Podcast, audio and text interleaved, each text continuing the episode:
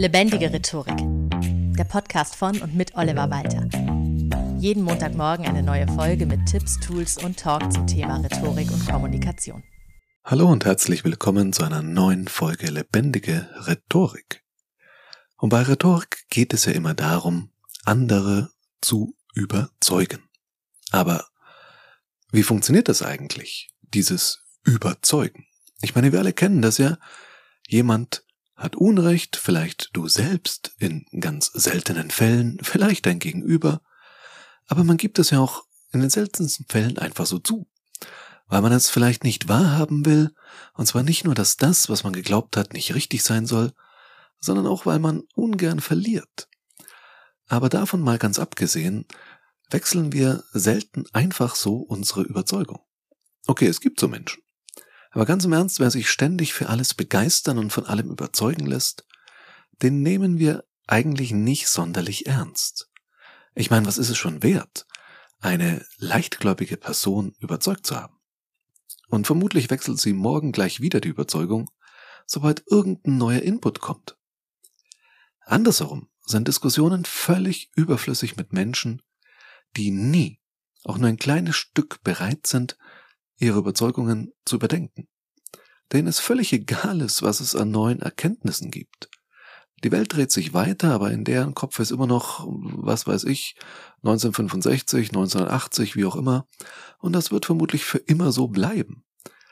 Eine Diskussion und damit auch der Einsatz von Rhetorik macht da überhaupt keinen Sinn. Der macht nur dort Sinn, Sinn, wo wir davon ausgehen können, Argumente auszutauschen, die zumindest theoretisch dazu führen können, dass die andere Seite ihre Meinung ändert. Oder eben auch ich selbst überzeugt werde. Weil das ist ja auch nichts Schlimmes, im Gegenteil. Nur wer sich ein Irrtum eingesteht, kann dazulernen. Und nur wer auch zumindest ein Stück weit ergebnisoffen in eine Diskussion geht, ist auch bereit für einen fairen Dialog. Aber wie geht das? Also wie überzeugen wir Menschen, uns selbst oder auch andere, für uns neue Standpunkte. Wie kommt es dazu, dass wir plötzlich etwas anderes glauben als das, was wir bisher für unumstößlich gehalten haben? All das ist wichtig zu wissen, wenn du Menschen überzeugen willst und auch verstehen möchtest, wie du selbst zu neuen Überzeugungen gelangst. Und dafür gibt's verschiedene, ja, ich sag das jetzt mal so, der englische Begriff dafür ist Convincer Mode, also der Modus der Überzeugung. Und es gibt eben verschiedene Modi der Überzeugung. Diese sind einerseits Typsache, andererseits manchmal auch kontextabhängig. Also es kann sein, dass du im Business-Kontext einen etwas anderen Convincer-Mode hast als zum Beispiel in deinem Privatleben. Es kann auch sein, dass es bei dir immer sehr ähnlich abläuft. Je nachdem, welcher Theorie zum Thema Überzeugung du jetzt genau Glauben schenkst, setzt sich der Convincer-Mode aus meistens zwei Dingen zusammen. Dem bevorzugten Medium oder Sinneskanal und einer zeitlichen Kategorie, die sich auch wieder gegenseitig bedingen können. Äh, wenn ich jetzt mir so selber zuhöre, klingt das relativ kompliziert. Okay, machen wir mal ein Beispiel. Eine Person, die ich sehr schätze, fachlich wie menschlich, erzählt mir etwas über eine neue kommunikationspsychologische Studie und dann werde ich dieser Person, wenn ich ihr eben menschlich wie fachlich voll und ganz vertraue, vermutlich das gleich glauben. Wenn ich dieser Person dagegen schon vertraue, aber jetzt sie vielleicht nicht für einen absoluten Experten oder eine Expertin halte, dann werde ich das nicht gleich glauben, sondern gleich nach dem Gespräch erstmal im Internet recherchieren. Wenn ich dann dort auf eine für mich vertrauenswürdige Quelle stoße, oder vielleicht sogar mehr als nur eine finde, dann werde ich mich so nach und nach davon überzeugen, dass das wohl stimmt, was mir die Person erzählt hat und es da wirklich neue Erkenntnisse gibt. Erzählt mir das Ganze aber jetzt eine Person, der ich nicht gerade sehr viel Kompetenz in Sachen Rhetorik und Kommunikation zuspreche, und finde ich dann im Internet zu dem Thema eine Schlagzeile der Bild und einen Artikel bei lustigepsychofakten.ru, also ich hoffe jetzt inständig, die Seite gibt's nicht wirklich, das habe ich mir gerade ausgedacht, dann werde ich das natürlich nicht glauben. Aber umso öfter ich davon irgendwo lese und höre, könnte es sein, dass ich mich irgendwann doch noch überzeugen lasse. Denn auch die Wiederholung erzeugt irgendwann eine gewisse Überzeugung oder begünstigt zumindest das Überzeugtwerden. Siehe Werbung. Warum zur Hölle hängen die so viele Plakate auf, auf denen jeweils dasselbe steht? Also nicht nur mit Produkten, denk auch zum Beispiel an den Wahlkampf. Wie viele Plakate kann eine Partei in eine einzige Straße stellen? Aber warum wird das gemacht? Wiederholung, ein rhetorisches Stilmittel, nicht umsonst. Weil wir dazu neigen, Dinge eher zu glauben, wenn wir sie ständig wieder vorgesetzt bekommen. Ein weiteres Beispiel, Achtung, Triggerwarnung, völlig unerwünschte und unbezahlte Werbung, aber wer kennt nicht Seitenbacher Müsli von Seitenbacher? Ja, das bleibt im Kopf, leider. Ob es dich in diesem Fall überzeugt, das Müsli zu kaufen, das ist wieder eine ganz andere Frage. Und wenn jemand immer wieder steif und fest etwas behauptet, das wir für lächerlich halten, werden wir trotzdem irgendwann anerkennen müssen, dass diese Person anscheinend absolut unumstößlich daran glaubt und dass das nicht nur so eine fixe Idee war. Neben Quelle, Kanal oder Medium auf der einen und zeitlichen Faktor auf der anderen Seite gibt es aber noch einen weiteren Punkt, der zu beachten ist, nämlich in der Philosophie nennt man es die Kohärenztheorie der Wahrheit. Rein praktisch bedeutet das so viel wie eine neue Information hat viel bessere Chancen, von uns geglaubt zu werden, wenn sie kohärent ist mit dem Wissen, das wir schon im Kopf drin haben. Genauso wie du dir in dein IKEA-Wohnzimmer vermutlich keine Rokoko- oder Jugendstillampe reinstellen wirst, hat eine Information es immer dann leichter in dein Oberstübchen reinzukommen, wenn sie gut zu dem passt, was du eh schon glaubst. Deshalb sind auch die ganzen Verschwörungsschwurbelleute relativ leicht davon zu überzeugen, dass der Krieg in der Ukraine eigentlich nur inszeniert ist, damit Putin uns nicht von der Corona-Diktatur befreien kann, weil wenn du eh schon an das Weltjudentum glaubst, an die Umvolkung oder den Great Reset und dass Merkel und Scholz nur irgendwelche Reptiloiden sind, dann passt diese Sicht auf den Ukraine-Krieg einfach unfassbar gut zu dem ganzen Müll, der da schon gedanklich angesammelt wurde. Vielleicht etwas lebensnahes Beispiel für hoffentlich die meisten von euch. Wenn du zum Beispiel vegan lebst, wirst du eine Studie, die behauptet, dass das gesundheitlich keinerlei Vorteile hat, viel skeptischer gegenüberstehen, als jemand, der sich ständig über VeganerInnen aufregt und deshalb so eine Studie auch einfach glauben will. Völlig egal, ob die seriös ist oder nicht. Und umgekehrt wäre es wahrscheinlich genauso, also mit einer Studie, die sagt, dass das unglaublich viele gesundheitliche Vorteile bringt. Hauptsache Bestätigung der eigenen Meinung und vielleicht der Munition für die nächste verbale Auseinandersetzung. Ja, so ticken wir nun mal. Aber nochmal ausführlicher zu den Modi der Quelle und der Zeit. Du wirst bestimmten Medien und Personen, wie schon an dem Beispiel vorhin erläutert, unterschiedlich stark vertrauen. Ebenso vertrauen manche Menschen eher auf Dinge, die in einem Buch stehen, weil Bücher irgendwie so einen gewissen Nimbus haben. Und ja, ich bin ja selber totaler Buchfan, habe ja sogar ein paar geschrieben. Ich kann das nachvollziehen. Und trotzdem waren auch Leute wie, naja, no offense, aber Dieter Bohlen schon ganz oben in den Bestsellerlisten. Also das ist nicht zwingend ein rationales Argument. Manche Menschen müssen eher etwas hören, erzählt bekommen.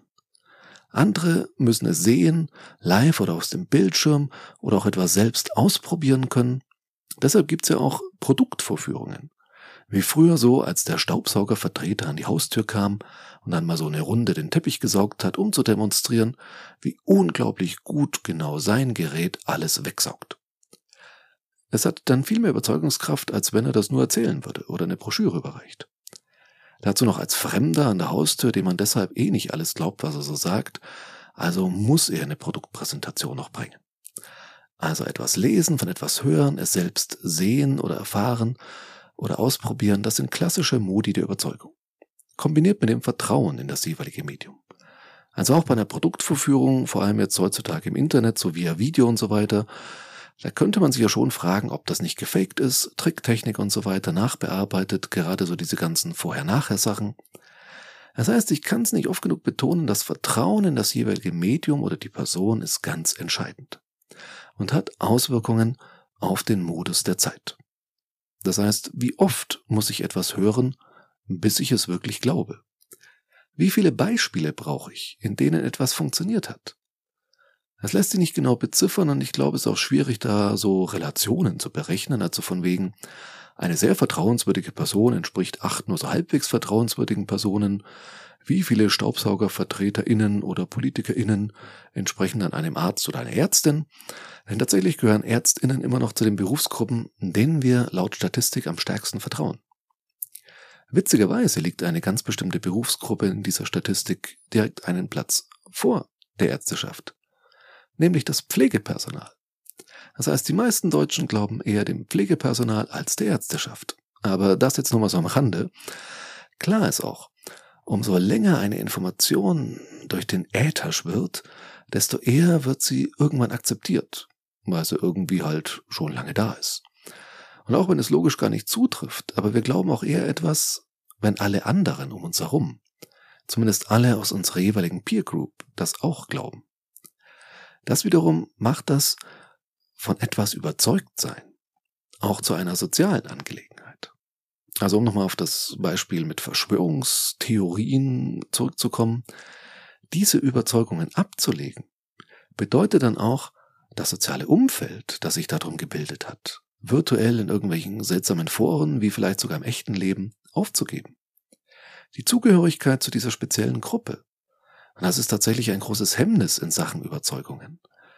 Auch so von den Prägungen her, von Überzeugungen, wo du gar nicht so genau weißt, wo sie herkommen, weil sie von den vertrauenswürdigsten Personen stammen, die du überhaupt kennst, nämlich deinen Eltern. So als Kind glauben wir einfach sehr, sehr viel, was unsere Eltern uns erzählen.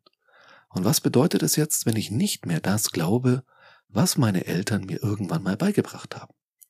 Ist es dann nicht auch so eine gewisse Ablehnung von deren Werten? Also also, was kann bewusst oder oft auch eher unbewusst bei unseren Überzeugungen mit reinspielen und warum wir an denen festhalten. Das ist alles gar nicht so furchtbar rational, wie wir oftmals denken. Dass es sich, obwohl man genau weiß, dass das logisch oder faktisch so ist, wie es eben ist, es sich dann sogar wie Verrat an jemanden anfühlen kann, an einer Person, die uns wichtig ist. Das heißt auch, die Rolle des Revoluzers oder der Revoluzerin muss einem schon liegen. So wie die großen Umschwenkungen, ja, Kepler, Galileo Galilei und so weiter, also sich gegen alles stellen, auch Einstein damals mit seiner Relativitätstheorie, sich gegen alles stellen, was die Berufsgruppe der jeweiligen Wissenschaft glaubt, in Frage zu stellen. Das ist auch etwas, was man sich erstmal dann trauen muss. Das heißt, Überzeugungen sind tatsächlich auch ein Stück weit sozial. So. Aus all dem was ich dir jetzt erzählt habe über Überzeugungen, dich davon jetzt noch weiter zu überzeugen mit einer Zusammenfassung. Denn was folgt daraus jetzt für deine Rhetorik? Drei Punkte. Erstens, dass Menschen dir vertrauen, ist nicht einfach schön oder so nice to have, sondern es ist elementar für deine Überzeugungskraft. Du wirst dich viel leichter tun, Menschen zu überzeugen, wenn du vertrauenswürdig bist, wenn du dir so einen Vertrauensbonus über lange Zeit aufgebaut hast. Was du dazu rhetorisch tun kannst, dazu gibt's auch schon eine Folge, war eine der allerersten, glaube ich, glaubwürdig kommunizieren oder so hieß sie, kannst du dir auch gerne nochmal anhören. Zweitens, so oder so, das habe ich auch in dieser Folge, glaube ich, jetzt ein bisschen gemacht, schaden Wiederholungen nicht. Wenn dir deine Botschaft wichtig ist, wiederhole sie und nutze dafür auch verschiedene Kanäle. Erzähl davon einmal theoretisch, aber zeig dazu auch zum Beispiel ein Video oder demonstriere es irgendwie anders oder lass die Leute selbst es ausprobieren oder nutze auch die Aussagen anderer vertrauenswürdiger Menschen. Testimonials. All das erhöht dann auch deine Überzeugungskraft. Und drittens, überleg dir genau, mit wem habe ich es zu tun? Wen will ich da eigentlich überzeugen? Was glaubt diese Person bereits? Und wie kann ich vielleicht an das, was da an Überzeugungen schon da ist, anknüpfen und es damit viel einfacher machen, dass meine Überzeugungen geglaubt werden oder zumindest vielleicht meine Position so formulieren, dass ich da nicht mit ganz wichtigen Kernglaubenssätzen meines Gegenübers kollidiere. Hausaufgabe der Woche. Überzeug dich doch mal davon, wovon du eigentlich so überzeugt bist. Also welche deiner Überzeugungen basieren, ja, worauf genau? Wie überzeugst du dich? Liest du viel und hörst Podcasts wie diesen hier?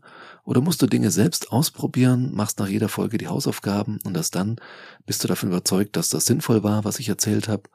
Und welchen Medien und Personen vertraust du am meisten? Ich hoffe, du fandest diese Folge überzeugend und sage vielen Dank fürs Zuhören und bis zum nächsten Mal. Das war Lebendige Rhetorik, der Podcast von und mit Oliver Walter. Jeden Montagmorgen eine neue Folge mit Tipps, Tools und Talk zum Thema Rhetorik und Kommunikation.